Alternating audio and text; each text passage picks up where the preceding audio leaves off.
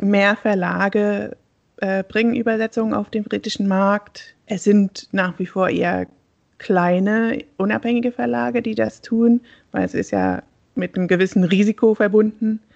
Und mehr, mehr Leute wollen übersetzen. Das ist ja auch schön. Unser heutiger Gast ist die Übersetzerin, Autorin und Verlegerin Katie Derbyshire. Katie ist in Großbritannien geboren, lebt seit vielen Jahren in Berlin und übersetzt zeitgenössische deutsche Belletristik ins Englische. Ihre Übersetzung von Bricks and Mortar im Stein von Clemens Meyer wurde 2017 für den Man Booker Prize nominiert und gewann 2018 den Strehlener Prize of Translation. Derbyshire war überdies Jurymitglied des Internationalen Literaturpreises in Deutschland und des Internationalen Dublin Literary Award. Sie war nicht nur maßgeblich an der Einrichtung des seit 2017 jährlich vergebenen Warwick-Preises für Übersetzerinnen beteiligt, sondern unterstützt auch die Women in Translation Bewegung und die Gründung des Women in Translation Month. Wir sprechen mit Katie heute vor allem über ihre kürzlich begonnene Tätigkeit als Verlegerin – denn im Herbst 2020 erschien der erste aus dem deutschsprachigen Raum ins Englische übersetzte Titel im Verlag V&Q Books, dessen Schwerpunkt auf dem Vertrieb in Großbritannien und Irland fokussiert. Als britischer Ableger des unabhängigen deutschen Verlags Volant und Quist veröffentlicht V&Q Books fünf bis sechs Titel pro Jahr und will damit dazu beitragen, die durch den Brexit größer gewordene Kluft zwischen den EU-Ländern und Großbritannien zu überbrücken. Katie setzt sich aber auch stark mit den Geschlechterverhältnissen im Literaturbetrieb, speziell im Bereich der Übersetzungen, auseinander. Auch darüber und über einiges andere mehr wollen wir heute mit ihr sprechen. Liebe Katie, schön, dass du heute bei Auf Buchfüllung zu Gast bist. Danke für die Einladung. Du hast an der Birmingham University und später in London Germanistik und Translationswissenschaft studiert und nach deinem Umzug nach Berlin auch eine Zeit lang als Englischlehrerin gearbeitet. Wie kam es denn zu dem Entschluss, dass du Übersetzerin werden willst, speziell Übersetzerin von Belletristik? Ah, naja, es kam davon, dass ich mit einem britischen Germanistikstudium in Berlin gelandet bin, der vor Bologna-Zeiten nichts wert war. Und äh, ja, lustige Jobs hatte, aber nichts, wovon man langfristig leben hätte können.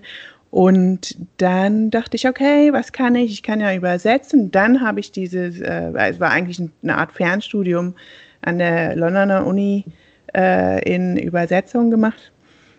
Und zwischendurch schnell mein Kind rausgequetscht und dann äh, habe ich angefangen als Übersetzerin für so äh, Agenturen und solche Sachen. Das hat mir sehr, sehr viel Spaß gemacht, ich, sehr viel Freude. Ich liebe das, einfach diese, diese dieses ständige Lösungen suchen, Puzzles lösen. Aber ich habe auch so eine, hm, ich sag mal, eine Ader, wo ich Leute überreden will, Bücher, bestimmte Bücher zu lesen. Das kennen viele aus der Buchbranche, dass man immer allen sagen will, oh, hast du das gelesen? Oh, das musst du unbedingt lesen. Und äh, weil ich sehr viel Deutsch gelesen habe zu der Zeit und meine Familie zum Beispiel kein Deutsch kann, war dieses missionarische Eifer, hatte keinen kein Ausgang. Äh, äh, und da war die Idee, okay, dann könnte ich das doch übersetzen. War natürlich ein langer Weg vom Wunsch zur Tat, aber irgendwann hat es geklappt. Mhm. Du arbeitest jetzt seit circa zwei Jahrzehnten als freiberufliche Übersetzerin. Wie hat sich denn dieses Berufsfeld in der Zeit verändert? Ah, na, in den zwei Jahrzehnten sind ja natürlich ähm, die Computer viel besser geworden im äh, Übersetzen. Ne? Also der äh, künstliche Intelligenz kann das viel besser. Die wird niemals eine Maschine so gut Literatur übersetzen können wie ein Mensch. Das sagen auch die ExpertInnen. Ähm, aber die Basisarbeit, die können sie schon machen, die Maschinen. Und daher hat sich das, also nicht im Literaturfeld, aber ähm, fast überall sonst sind die ÜbersetzerInnen quasi Nacharbeiter teilweise und polieren das, was die Maschinen gemacht haben. Äh, was natürlich mir persönlich weniger Spaß macht, als, als äh, von Anfang an mit äh, mit einem Text zu arbeiten, ja. 2020 hat es äh, neben der Covid-19-Pandemie vor allem ein Thema gegeben in Großbritannien und das war der Brexit. Ähm, der hat äh, Land ein, Land aus für Schlagzeilen gesorgt. Und in der sehr instabilen Zeit, die vor allem wirtschaftlich ihre Spuren zu hinterlassen drohte, haben Volant Quist und du entschieden, einen Verlag zu gründen, der Literatur aus Deutschland auf dem englischen Markt zugänglich macht. Warum das?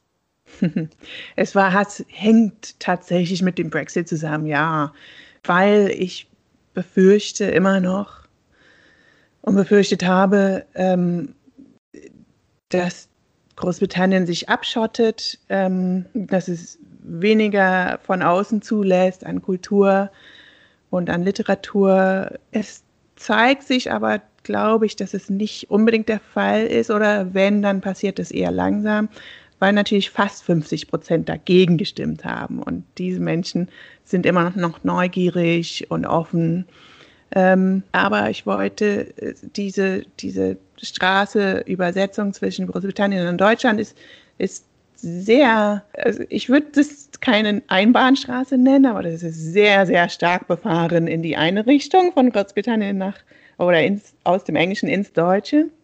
Und äh, das, was umgekehrt übersetzt wird, das ist eher so eine, naja, kleine, kleiner Fußgänger trippeln da lang und in die andere Richtung donnern die Lastwagen vorbei. Das, so sieht es so ungefähr aus.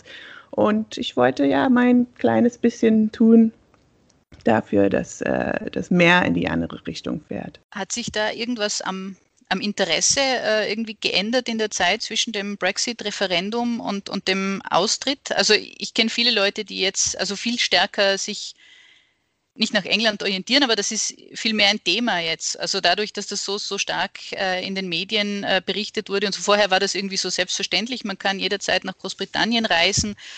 Äh, das ist irgendwie eins der nächsten Ziele und jetzt ist es doch irgendwas, das nicht mehr selbstverständlich ist und ähm, das hat zum Teil auch, glaube ich, die Sympathien für das Land auch ein bisschen gesteigert. Jetzt in meinem Umfeld kenne ich ein paar Beispiele. Ist das umgekehrt auch äh, so, dass da irgendwie ein gesteigertes Interesse da ist oder ist weniger Interesse da an der anderen europäischen Literatur? Kann man das irgendwie sagen? Ähm, das Interesse wächst in den letzten so zehn Jahren und ich merke keinen großen Unterschied seit dem Austritt. Mm, mehr Verlage äh, bringen Übersetzungen auf den britischen Markt. Es sind nach wie vor eher kleine, unabhängige Verlage, die das tun, weil es ist ja mit einem gewissen Risiko verbunden. Ähm, und mehr, mehr Leute wollen übersetzen. Das ist ja auch schön. Ich äh, bilde auch aus quasi. Äh, und, und da haben wir sehr viel Interesse. Es ist schwierig, weil weniger Menschen auch über die letzten 20 Jahre überhaupt eine Fremdsprache lernen in der Schule. Es ist nicht mehr Pflicht, was äh, erschreckend ist, ehrlich gesagt. Ähm, aber die Menschen, die für Fremdsprachen und fremde Literaturen offen sind, die sind, glaube ich, umso hartnäckiger jetzt, weil sie natürlich ein, ein, ein eine Art Feindbild, Feindbild haben, gegen das sie kämpfen, ankämpfen können. Äh, wir werden sehen. Es ist natürlich alles nicht leichter geworden mit Einfuhr und Ausfuhr, aber hoffentlich kann die Kultur da zwischen die Grenzen schlüpfen. Ähm, das erste Buch, das du bei VQ Books veröffentlicht oder das veröffentlicht wurde, ist Isabella Bogdans Der Pfau, wenn ich mich recht erinnere. Ähm, das ist nein. Das, das vierte. ah, okay. Was war denn das erste? Wir haben im äh, September letztes Jahr, September 2020, haben wir drei Bücher auf einmal rausgebracht. Ah, okay. Und das waren äh, von Sandra Hoffmann Paula, mhm. äh, von Lucy Fricke Töchter oder Dotes und von dem anonymen Autor Francis Nenik äh, Journey Through a Tragicomic Century, The Absurd Life of Hasso Grabner. Aha. Was so ein erzählendes Sachbuch ist, total verrückt. Habe ich selbst übersetzt. So.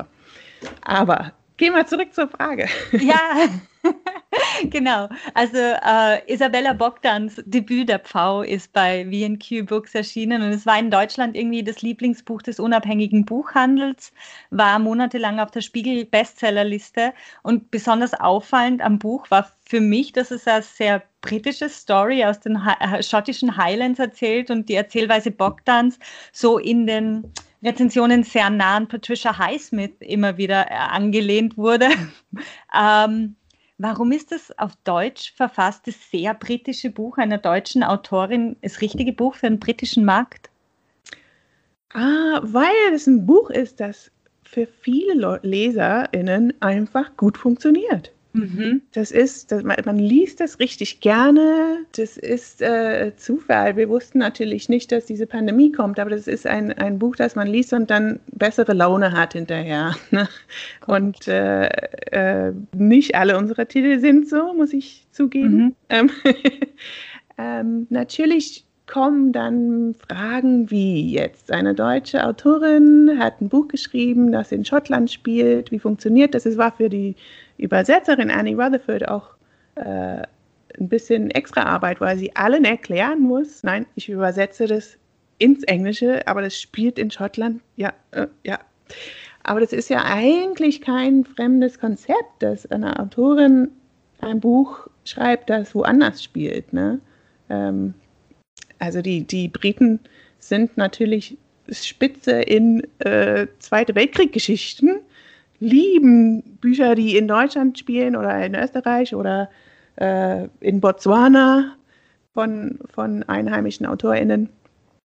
Äh, und wie es aussieht, finden die BuchhändlerInnen in Großbritannien das Buch auch gut. Und die LeserInnen auch. Mhm. Schön. Wie entscheidest du, welche Bücher aus Deutschland für den britischen Markt dann geeignet sind? Und handelt es sich bei den Büchern in eurem Programm ausschließlich um Bücher, die auch in deutscher äh, Sprache verfasst worden sind? Also, ich beantworte erstmal die erste Hälfte, ja. weil die Antwort Nein ist. Es, wir haben die Idee gehabt, okay, wir nehmen äh, Bücher, die in Deutschland entstanden sind. Entstanden sind. ähm, das heißt, ähm, Im übernächsten Programm haben wir ein Buch, das auf Kroatisch verfasst worden ist von Ivana Seiko. Und hoffentlich in Zukunft haben wir auch ähm, Bücher, die äh, auf Englisch in Deutschland geschrieben sind oder auf Arabisch oder ähm, mal sehen, was wir so finden, ähm, weil mir diese Idee einer, einer nationalen Literatur immer schon ein bisschen suspekt vorkommt. Die Menschen schreiben wo, dort, wo sie sind, in den Sprachen, die sie am besten können. Und das wollte ich äh, widerspiegeln, dass wir eine relativ vielfältige Literaturlandschaft hier haben. Mm. Die Entscheidung, welche Titel es sind, ist natürlich schwierig. Das ist, äh, man muss so ein bisschen erraten, ja, was würde den Menschen gefallen von den ersten fünf Titeln, die wir jetzt, bis jetzt äh, veröffentlicht haben, sind zwei davon einfach Lieblingsbücher von mir, die ich unbedingt übersetzen wollte, wo ich finde, okay, die sprechen alle lesende Menschen an. Ne? Also das sind ähm, persönliche Geschichten. Sandra Hoffmanns Paula geht um ihre Beziehung zu ihrer Großmutter, die nie verraten hat, wer der Vater ihrer Tochter war. Das heißt, Sandra Hoffmann ist aufgewachsen, ohne genau zu wissen, wer sie selbst ist. Und das ist ja eine universelle Sache. Ähm, und äh, jetzt gerade im März erschienen von Selim Özdogan, äh, auf Englisch heißt es The Blacksmith's Daughter. Das ist so eine Art Backstory von einer äh, jungen Frau, die am Ende des Buches von der Türkei nach Deutschland auswandert als Arbeitskraft ähm, und einfach super menschlich erzählt, eine Familiengeschichte. Mich erinnert das an, an uh, Little House on the Prairie, falls es euch was sagt. Einfach eine Familie, eine große Familie, die, die äh, Alltagsprobleme, tragische und witzige und äh, Freuden erlebt und dann durchmacht. Mm. Ich will auch ein bisschen ähm, dem gängigen Bild der deutschsprachigen Literatur entgegenwirken.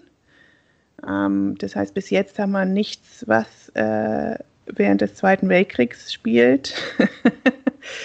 ähm, nicht, dass ich das nicht wichtig finde, ne? aber das, diese, diese Neugierde ist ja äh, auf Nazi-Geschichten und Widerstandsgeschichten ist ein bisschen schon abgedeckt und da, da will ich ein bisschen weg von. Ich persönlich habe keine besondere Liebe für historische ähm, Romane. Das heißt, falls wir einen, einen, historischen Roman rausbringen, dann muss es richtig gut sein. Ähm, mal sehen, ob wir damit äh, noch weiter bestehen können oder nicht. Das wird sich zeigen. Hm, du hast es gerade schon äh, angedeutet, das gängige Bild der deutschsprachigen Literatur in Großbritannien äh, sehr geprägt ist vom Geschichten aus dem Zweiten Weltkrieg äh, und dem Umfeld.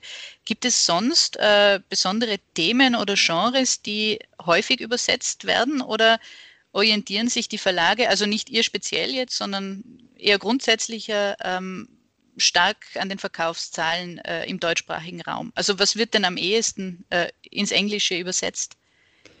Ähm, es, es wird tatsächlich ein bisschen auf die Verkaufszahlen geschielt, ja. Ähm, das, ähm, ich überlege, was jetzt gerade.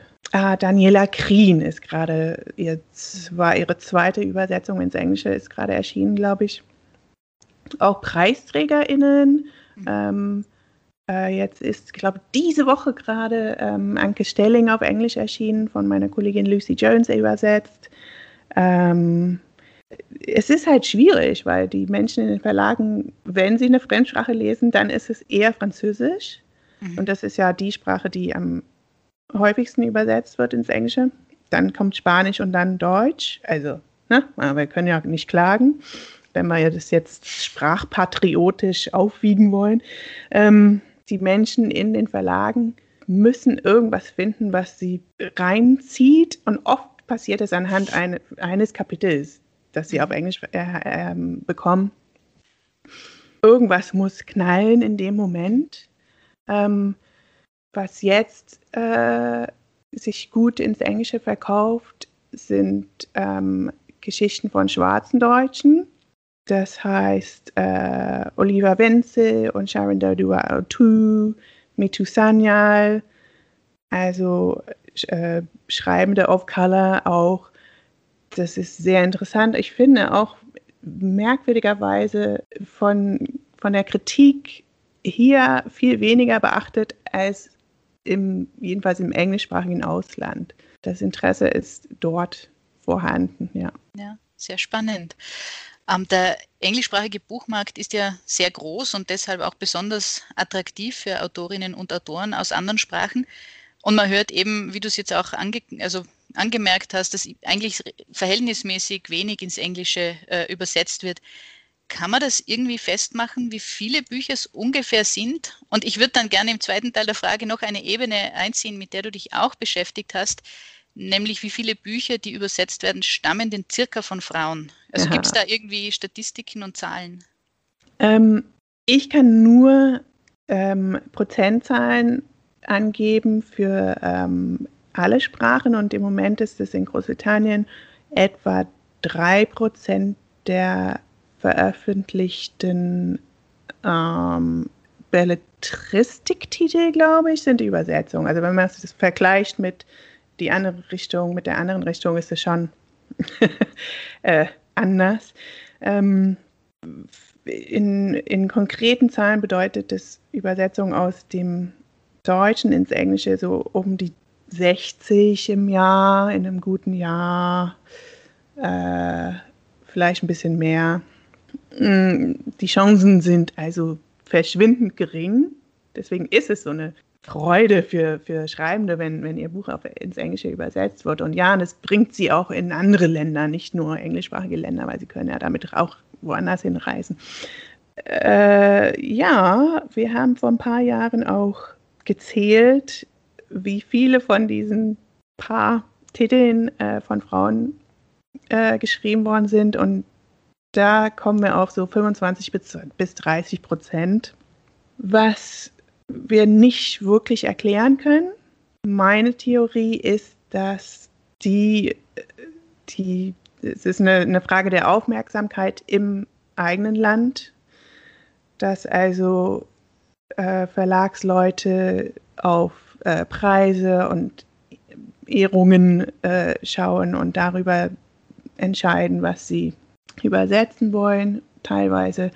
Und diese Aufmerksamkeit, das wissen wir ja auch, dass äh, die Kritik Frauen, äh, weibliche AutorInnen weniger beachtet und weniger Platz äh, einräumt, dass das äh, ja, sich niederschlägt in den Übersetzungszahlen. Das heißt, wir können es ändern, indem wir besonders in Großbritannien darauf achten, was wir übersetzen, aber das äh, tun ja natürlich nicht alle. Ähm, für mich ist es wichtig, ich will niemals mehr Männer veröffentlichen als Frauen.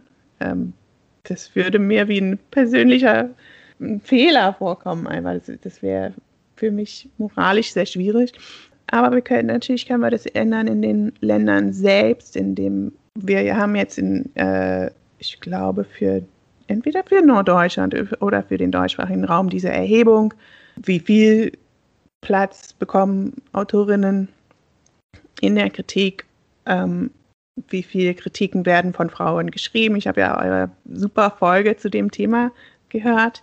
Das lässt sich auch ändern. Ne? Ist schon eine Trendwende spürbar, kommt da vor? Also was da an äh, Honorierungen Frauen gegenüber, was Preise anbelangt, ähm, betrifft. Also kommen eh schon mehr Frauen äh, in, überhaupt dazu übersetzt zu werden, seit du angefangen hast zu zählen, zumindest?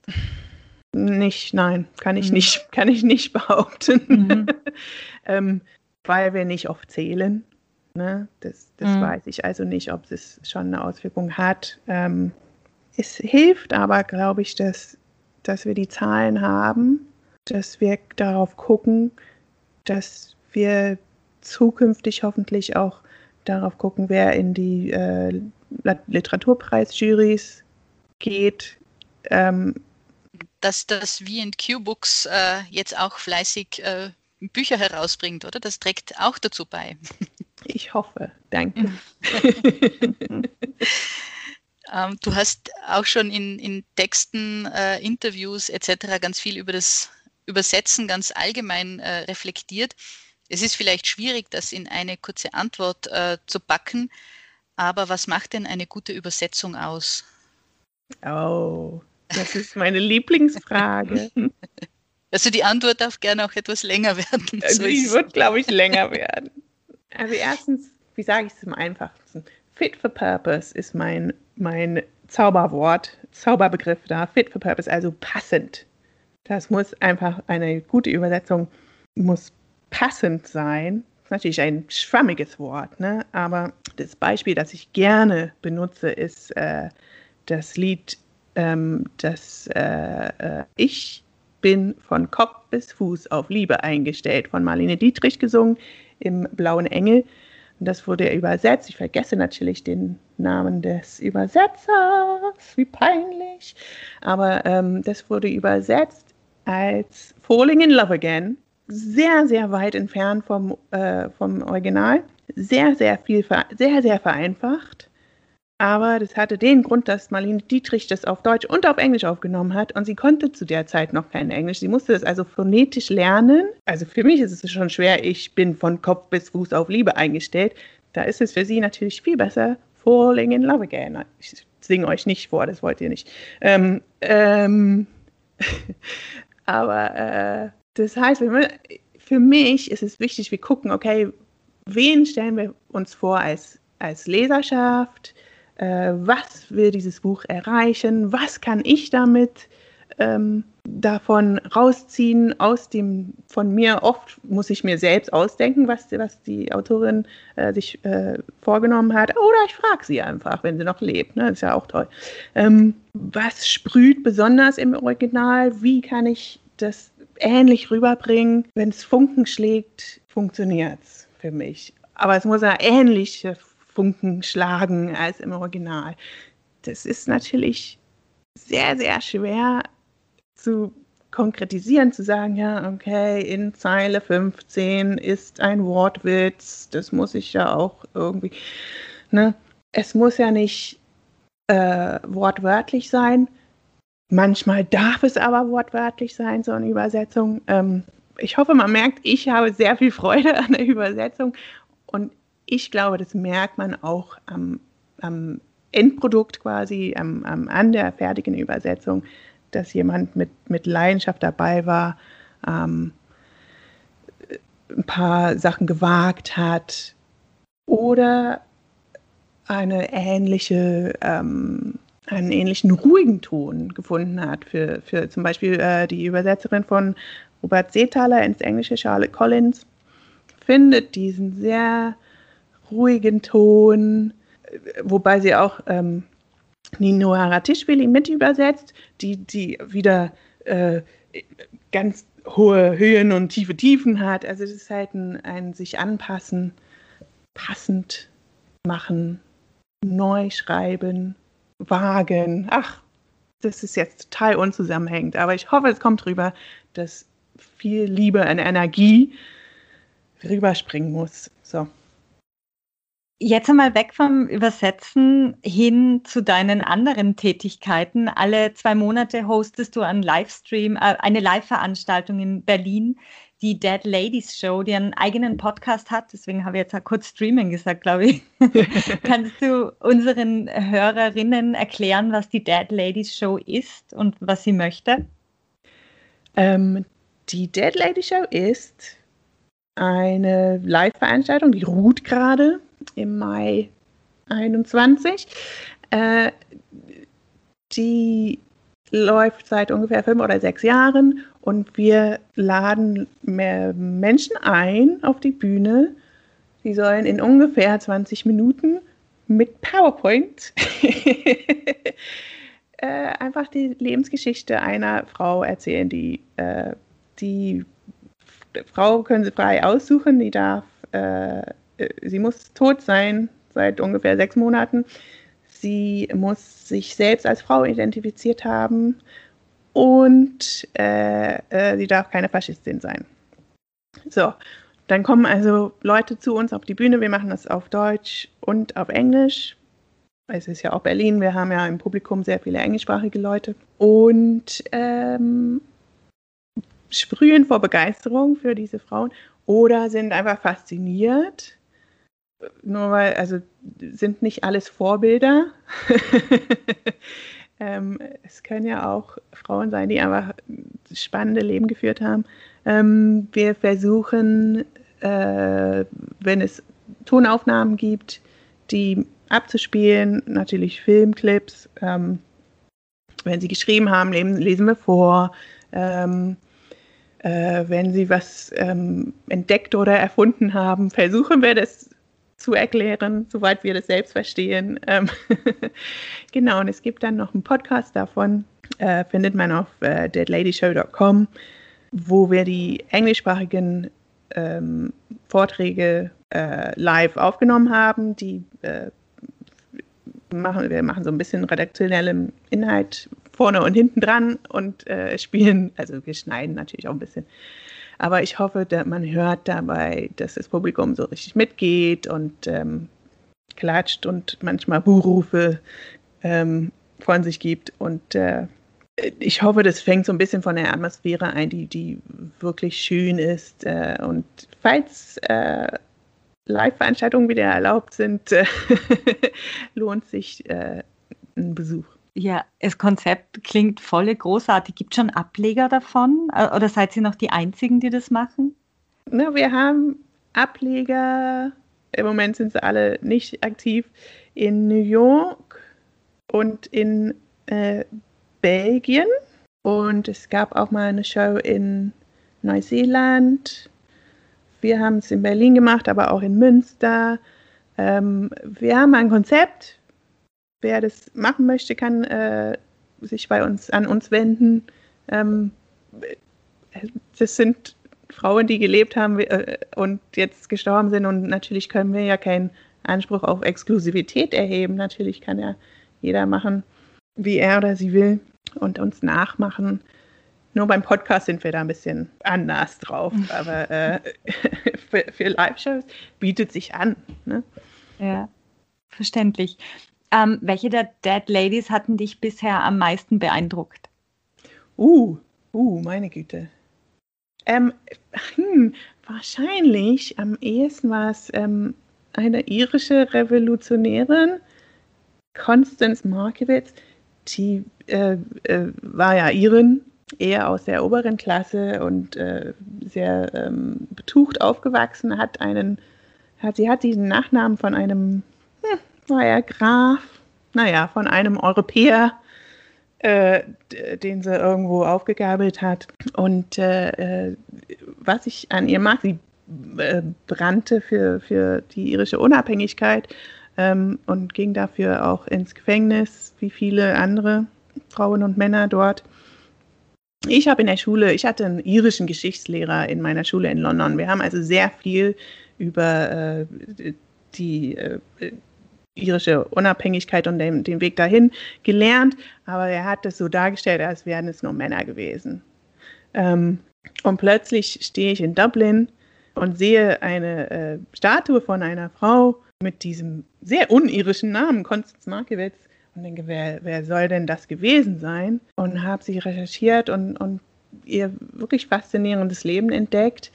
Am liebsten mag ich die Fotos, die sie vor dem Aufstand 1916 äh, gemacht hat. Sie ging in ein Fotostudio mit ihrem selbstgeschneiderten, mit ihrer, in ihrer selbstgeschneiderten Uniform, mit einem Hut, mit Federn drauf und, der, äh, und einem Gewehr und ließ sich da so liegend im Foto, Fotostudio ablichten, wie sie quasi kampfbereit äh, ist, also mit ihrem Revolutionshut. Ähm, faszinierend. Ja. Klingt voll lustig. Ich, ich, nur kurz noch einmal, dass es unsere Hörerinnen auf jeden Fall mitbekommen. Wann startet die Dead Ladies Show wieder und wo kann man sie besuchen?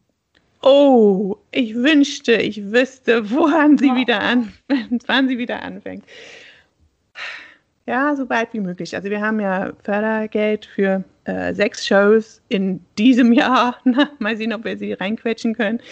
Ähm, auf jeden Fall weiß ich wo. Und zwar im äh, Akut in Berlin, das ist in Berlin Mitte, ACUD. Und die haben, das ist ein wundervolles Team, die haben ein Studio, äh, nennt sich das. Das ist ein großer Raum mit vielen Stühlen und äh, einer kleinen Bühne. Da findet es entweder dort findet es statt oder, falls wir früher loslegen dürfen, äh, draußen. Das haben wir schon zweimal gemacht, so eine Draußenshow auf dem Hinterhof dort, äh, wo wir natürlich warten müssen, bis es dunkel wird, äh, damit äh, die Bilder sichtbar sind. Äh, das macht aber auch Spaß. Dankeschön. Wir werden auf jeden Fall die Webseite in unsere Shownotes legen, damit jeder nachsehen kann. Jetzt haben wir heute viel über deutschsprachige Bücher gesprochen, die ins Englische übersetzt worden sind. Äh, darf ich dich zum Schluss noch äh, bitten, uns ein paar Tipps zu geben, äh, übersetzt oder unübersetzt von äh, Literatur aus Großbritannien, äh, die wir lesen könnten, sollten oder unseren Hörerinnen und Hörern empfehlen? Okay. Mir fällt auf Anhieb nur ein Roman aus Irland ein, von dem Autor Ronan Hession, ähm, H-E-S-S-I-O-N. Und das heißt Leonard and Hungry Paul. Und es ist eine sehr ruhige, leise Geschichte über zwei Männer, so Mitte 30, die noch bei ihren Eltern leben und die der Autor zu richtigen Alltagshelden aufbaut. Also Leonard schreibt den Inhalt für Kinderlexikons, Lexikone, Kindersachbücher, äh, aber sein Name erscheint nie auf dem Cover. Das ist ein bisschen so ein unsung Hero, wie viele ÜbersetzerInnen. Äh, und Paul ja, der hat so einen Aushilfsjob als Briefträger ab und zu. Und beide, ich erzähle jetzt nicht was, beide schaffen tolle Sachen auf einer sehr bescheidenen Art und Weise. Äh, und es ist auch super aufgebaut von der Spannung her, weil die Schwester von Paul Fiona heißt sie, glaube ich, äh, gegen Ende des Romans heiratet und alles baut sich so langsam auf, die Spannung. Ähm, ich glaube nicht, dass es ins Deutsche übersetzt wird oder wurde. Es würde mich freuen. Äh, das ist sehr intelligent geschrieben. Man lernt sehr viel über Menschen dabei. Es spielt in, naja, es spielt so in, irgendwo in Irland vielleicht, aber es könnte auch überall sein. Mhm. Vielen Dank für diesen Tipp. Äh, aktuell ist die Kluft zwischen Großbritannien und dem restlichen Europa ja nicht nur durch den Brexit, sondern auch durch die Pandemie besonders groß. Großbritannien ist von Festland Europa aus quasi unerreichbar und umgekehrt. Umso wertvoller ist es, dass wir uns in Büchern nahe sein können. Zumindest dieser kulturelle Austausch ist und bleibt möglich. Danke, Katie, für deinen Anteil daran und dafür, dass du dir die Zeit genommen hast, heute mit uns zu sprechen. Danke, Irene und Vicky. Es hat Spaß gemacht. Herzlichen Dank, dass ihr auch heute wieder dabei wart. Wenn ihr mehr von unserer Arbeit erfahren wollt, dann folgt uns doch am besten über Facebook oder Twitter. Auf Steady kann man übrigens mit kleinen und großen Beträgen dazu beitragen, dass wir unseren Podcast auch weiterhin anbieten können.